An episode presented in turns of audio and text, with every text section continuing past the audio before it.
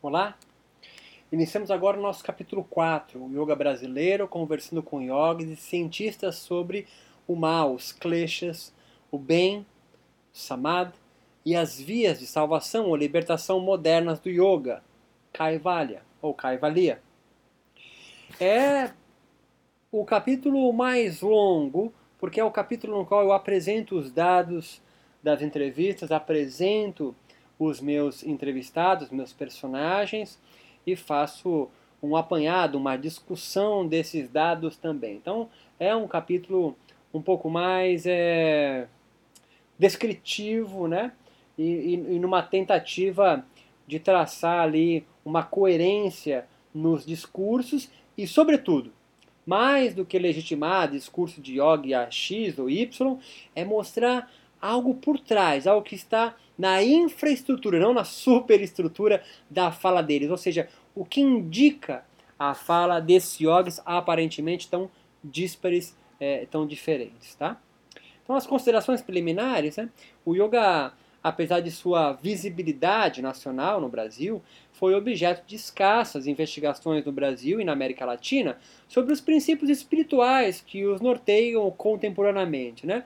Basicamente, falta bastante pesquisa sobre a, a, a, a teologia do yoga, né? sobre o conteúdo espiritual, de caminho espiritual do yoga, mas, sobretudo, muito mais pesquisa sobre os aspectos sociais e antropológicos do yoga no Brasil e na América Latina. E aqui é a minha contribuição, talvez, com, com esse trabalho, né? É, mostrar que os yogis não são seres absolutamente fora da sociedade, pelo contrário, como, como uma estrutura espiritual que sobrevive no nosso tempo, na nossa sociedade, em lugares bem específicos da sociedade, né? O yoga não está no Vale do Jequitinhonha, o yoga prospera em grandes capitais da América Latina e no Brasil isso não é diferente. Por que isso ocorre, né? Qual é o público que vai buscar no yoga a, o seu sentido de viver, né? E por quê? Então, talvez por essa deficiência acadêmica, é bastante comum, mesmo entre antropólogos e sociólogos, envolver o yoga dentro de novas denominações espirituais e sem os limites que o singularizam como um yoga. Né? É... Defendo aqui o yoga com características próprias, e no Brasil particularmente, o yoga terapia do professor Hermógenes prevaleceu como forma hegemônica do yoga no Brasil ao longo de mais de 50 anos sobre o Swastika do Mestre Rose. Então, por mais que o Mestre Rose tenha um grandíssimo público, tem, é, ele é um dos yogis é, empresários mais bem-sucedidos, ou se não o mais bem-sucedido no Brasil, sobretudo, é, é, mas sobremaneira, e, e, e, é, sobre é, um, um grupo muito seleto e singular de yogis. Né? O, o Hermógenes ele é muito mais popular, ele abrange muito mais gente, porque desde o início o projeto é, foi esse, com o professor Hermógenes. Já De Rose não, sempre foi eclético, sempre, sempre foi eclético, sempre foi singular, sempre foi é, é, é, é, delimitando muito bem quem é seu público e assim continua hoje. Esse é o projeto dele, né? muito mais do que expandir o Swastika e o De Rose, o De Rose sempre quis ter um grupo muito seleto. Né? Características de tradicionalistas, característica de quem é ortodoxo, característica de quem, claro, ortodoxo entre aspas, já colocamos, né? de quem quer ser seletivo. E o Hermógenes? Com a sua, com a sua aproximação com o cristianismo popular, sempre foi muito mais amplo, sempre foi muito mais aberto, portanto, muito mais plural. E o De Rose, sempre muito mais é, singular. Tá? É, mas isso não significa que esse micro-universo espiritual seja monolítico. Para facilitar a minha investigação e entendimento de vocês, por meio de entrevistas, adotei o yoga brasileiro em três grupos de agentes ou interlocutores ou referências ideais. Tá? O primeiro são os professores de yoga, o segundo eu denominei como mentores de yoga, são os que formam os professores.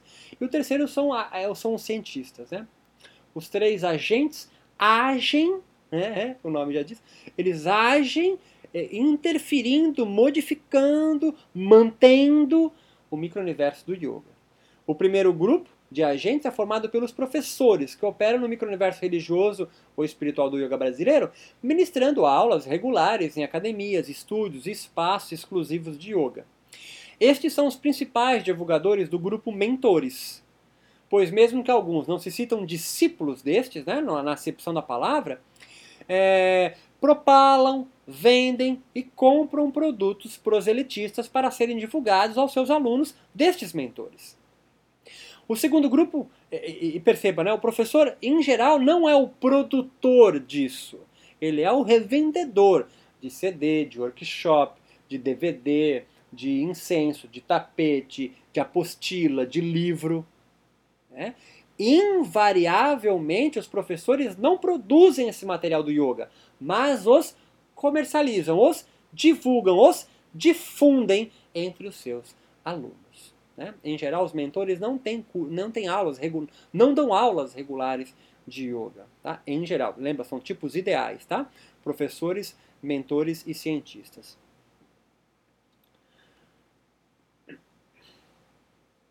Os mentores, né, o grupo 2, também detêm é, o poder de fomentar seus ideais yoga através da produção e distribuição de seus próprios produtos de yoga, como workshops, kirtans, satsangas, é, livros, CDs, DVDs, etc. É, e viagens também, peregrinações a locais sagrados, como nós vamos falar. É, por meio de retiros, viagens ou peregrinações a lugares especiais ao micro-universo do yoga, eles então também divulgam, como Índia, Japão, Machu Picchu, Nepal, Tibete e outros, conduzem alunos e professores de yoga promulgando os princípios yogas, yogicos que professam. Tá? Então, é, os professores são os principais responsáveis por conservar, reformar, construir, disseminar os princípios espirituais do yoga. Os mentores se diferenciam deles por, primeiro, organizarem seus próprios cursos de, de formação de professores de yoga. Dessa forma, renovam também divulgadores da sua própria espiritualidade, tradição, método ou escola de yoga, a esses alunos e praticantes. Segundo, são os mentores né, que detêm esse poder é, na distribuição dos produtos do yoga. E terceiro, são sobretudo eles que promovem retiros, viagens e peregrinações a locais sagrados. Então há um tripé que mantém os, manter, os mentores do yoga atuando e, e, e, e vivos no micro-universo do yoga.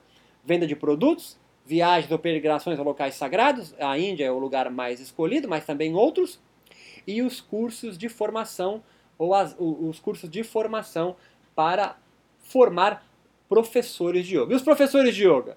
Professores de yoga divulgam a, a, a, o yoga aprendido pelo mentor, em geral, ou mentores, né, eles podem fazer vários cursos para os seus alunos. E os alunos são, os, são quem consome esses produtos todos. Tá?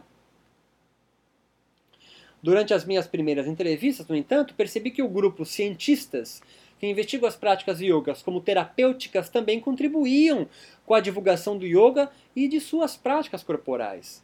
Serão esses agentes, os cientistas, ao lado dos mentores, que justificarão a eficácia das práticas de yoga entre os alunos e professores. Senti a necessidade então de incluir o grupo cientistas, pois identifiquei também uma forte presença de elementos da ciência nos discursos dos mentores e dos professores. Poderia incluir, poderia inclusive ter incluído um quarto grupo, o de alunos praticantes, mas entendo que estes mesmo mais numerosos, obviamente, atuam como consumidores religiosos mais do que, é, é, do que determinantes na construção e manutenção de novos bens de salvação como os agentes anteriores, percebe? Se a minha pergunta fosse provavelmente a inclusão destes, se a minha pergunta fosse outra, né? Provavelmente a inclusão destes seria imprescindível. Que pergunta, Beto? A minha pergunta inicial. Será que houve uma reforma na proposta salvífica de libertação do yoga no Brasil contemporâneo, no Brasil moderno? Essa foi a minha pergunta, né? Nesse caso, os alunos praticantes não entram, porque eles são, são, eles são consumidores muito disso também. É, muito mais disso, né, do que promotor, promotores de, de, de, reformas na teologia, na soteriologia do yoga. A categoria alunos praticantes cessam algumas vezes esse comportamento difuso e errante quando ingressam em algum curso de formação. Mas neste momento, esse aluno praticante deixam de sê-lo e são autorizados à categoria de professores, ou mesmo eles podem pular e ir direto para mentor, dependendo da postura que exercerem no micro-universo do yoga.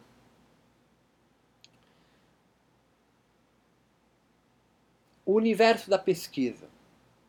Compreendo que as três categorias acima, professores, mentores e cientistas, funcionam de forma orgânica e não institucional. Né? Não é uma estrutura institucional que diz quem é quem. Né? Ela é orgânica, ela funciona no seu funcionar, permitindo coesão ao yoga brasileiro como entidade espiritual autônoma. Dito em outras palavras, estes agentes organizam e dirigem o yoga com uma estrutura religiosa invisível. Ao contrário da Índia, Europa ou Estados Unidos, onde tradições e escolas modernas de yoga se instalaram com toda a legitimidade de seus líderes instituídos por linhagens ancestrais, o yoga na América Latina, como mostramos na sua história, né, no, no, no capítulo anterior, precisou organizar a sua própria estrutura que o impedisse de romper seus limites de fenômeno religioso singular. Essa estruturação legítima interpreta e constrói suas próprias doutrinas e sistema de atos e a, está baseada em, em, entre duas instâncias de pensamento ideais. Yogis híbridos, na figura do professor Hermógenes, por exemplo, no Brasil, e os tradicionalistas, na figura do mestre Rose, no início. Como descreverei nas próximas subseções, né, nas próximas aulas, a história dos meus entrevistados vai se configurar como discípulos diretos, dissidentes ou simpatizantes, ou do yoga híbrido ou tradicionalistas, tradicionalistas de alguma forma. Claro que há uma, uma, uma terceira área, né? aquele que, que, que não consegue ainda ser identificado entre um e outro, que eu vou é, conversar sobre isso mais à frente, né? mas invariavelmente vai se converger entre ou um híbrido mais liberal, mais permissivo, mais sincrético, e, portanto, bastante ligado à terapia também, ou mais tradicionalista, ortodoxo e mais é, é, fechado, né, o seu grupo na entrada e na escolha do que eles acreditam ser ou não yogis, né, é, yoga. São esses, segundo grupo, tradicionalistas, são os mais ferrenhos né, em criticar é, esses novos movimentos do yoga que surgem na modernidade. Escolhi assim 10 yogis do grupo mentores e mais três cientistas. A escolha por esses 10 yogis obedece à importância destes na configuração e legitimidade do discurso do yoga brasileiro. Há outros que poderiam compor este quadro com certeza absoluta, mas não acredito que se modificaria o conteúdo registrado, né, que eu vou revelar à frente. Através de entrevistas de caráter qualitativo, busquei hipotetizar qual o papel dos kleshas, apego, versão medo, morte orgulho, né, aquele conjunto ético que, que, que mantinha a vida é, do yogi é, no seu sentido, né, do sentido de vida, da vida plena, no contexto espiritual do yoga brasileiro. As perguntas, de forma semi-estruturada, foram elaboradas deixando os entrevistados falarem em certa fluidez sobre assuntos pré-elaborados. 1. Um, trajetória de vida. Aqui consegui perceber, é, a ideia era conseguir perceber que mesmo conversando com 10 yogis, poderia-se dividi-los né, em dois grupos como adiantei acima, híbridos e tradicionais. Né? A partir da, da, do capítulo anterior, eu fui, a partir da trajetória de vida, indo buscar qual dos dois caminhos, né, híbrido ou tradicionalista, mais aquele yogi no qual eu conversava é, estava propenso a seguir, né, qual a linha que mais ele trabalhava. A segunda, é, é, o segundo é, pergunta, né, a segunda temática que eu desenvolvia durante as entrevistas era relaxamento como a minha hipótese partiu da ideia do estresse ter se revelado um obstáculo espiritual, né, quase como um klesha no yoga moderno, precisei discutir sobre o seu oposto fisiológico, o relaxamento, e perceber como os yogis entrevistados se posicionariam sobre tal tema. O terceiro é o hinduísmo, né, a, a religião no qual ou a religião guarda-chuva, né, no qual o yoga foi darshana durante é, é, algum, algum tempo da sua vida, né, e segundo os tradicionalistas ainda continua vinculado, mas todos eles, é muito claro, muito óbvio que ninguém precisa ser hinduísta, se converter ao hinduísmo, mesmo porque isso é praticamente possível. O hinduísta, em geral, é alguém que, que, que, que nasce né, numa família hinduísta e, e, é difícil a conversão para isso, né? É, aqui me preocupei em colher informações sobre o papel dessa religiosidade sobre o yoga moderno no Brasil. A minha hipótese é que talvez o yoga não esteja mais unicamente vinculado aos preceitos religiosos hinduístas. O quarto é o ecumenismo.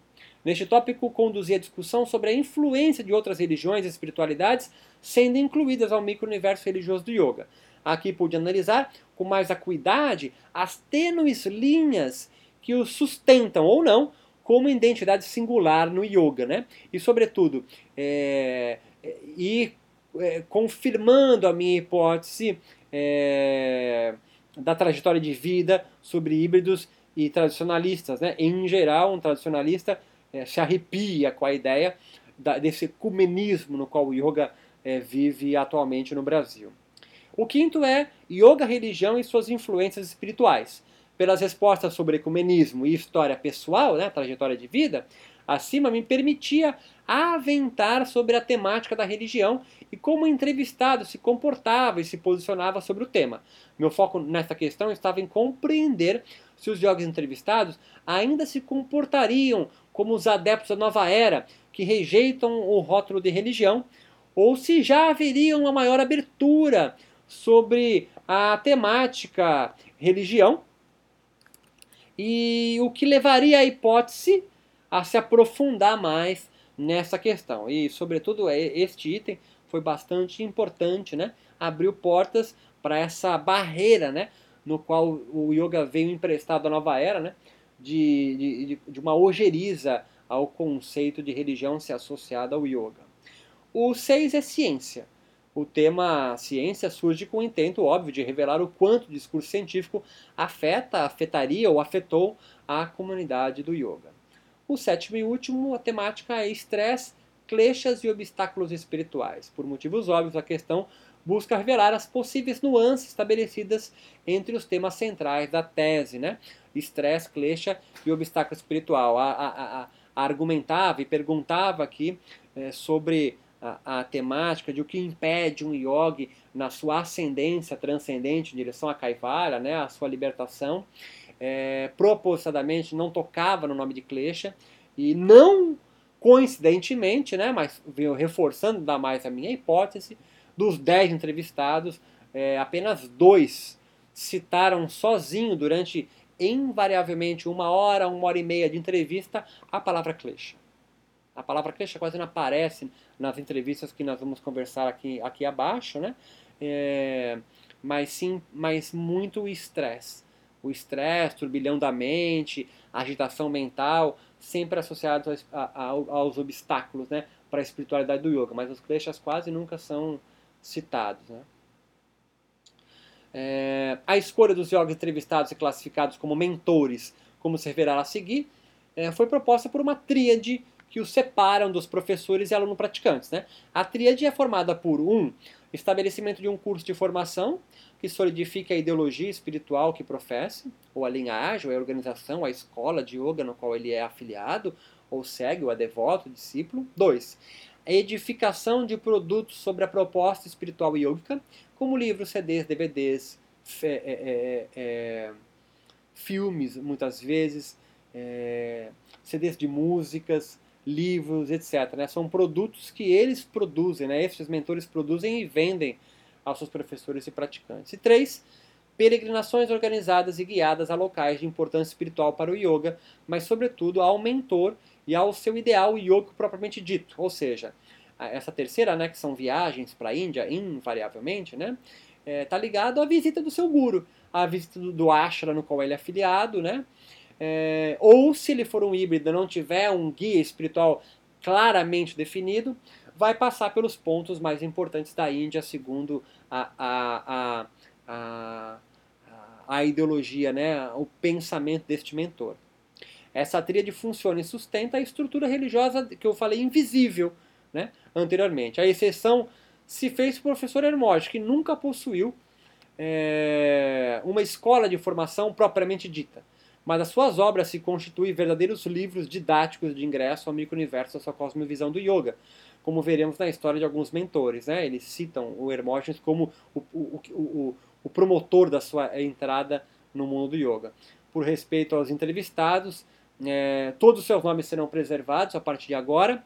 E eu também me abdicarei de fazer como eu fiz na tese, quem tiver interesse pode ir direto na tese, tem aí no site, no, no meu site, yogacontemporâneo.com, a descrição deles, mas eu poupei o nome deles, e também agora aqui nas aulas, nos podcasts, eu me, me abstenho de fazer aqui um pequeno resumo da vida de cada um dos meus entrevistados, porque quem é do mundo do yoga é, identifica claramente de quem eu estou falando, e se você é um acadêmico, é, você vai com certeza ler a minha tese, ali está toda a descrição, eu não preciso fazer aqui um, um pequeno é, resumo da vida de cada um deles, tá? Próxima aula, eu parto então para questões de aproximação, né?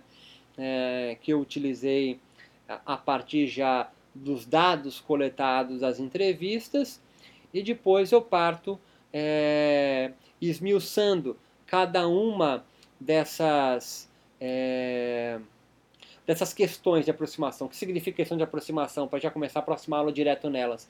Significa que a partir da fala dos meus entrevistados, a partir de mais de 20 horas de entrevista, inclusive vocês podem ouvir as entrevistas desses yogis, mentores, né?